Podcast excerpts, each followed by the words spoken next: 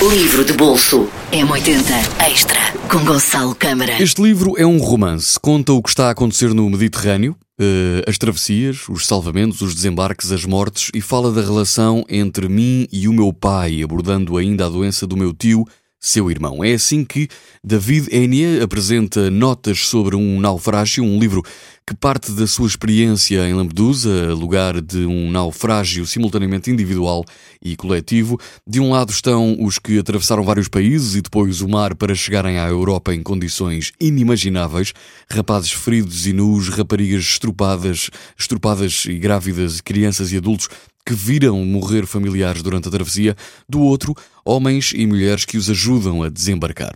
Este é um livro extraordinário que vale muito a pena. Um pai e um filho veem a história desenrolar-se à sua frente no mar de Lampedusa, notas sobre um naufrágio. Livro de bolso M80 Extra com Gonçalo Câmara.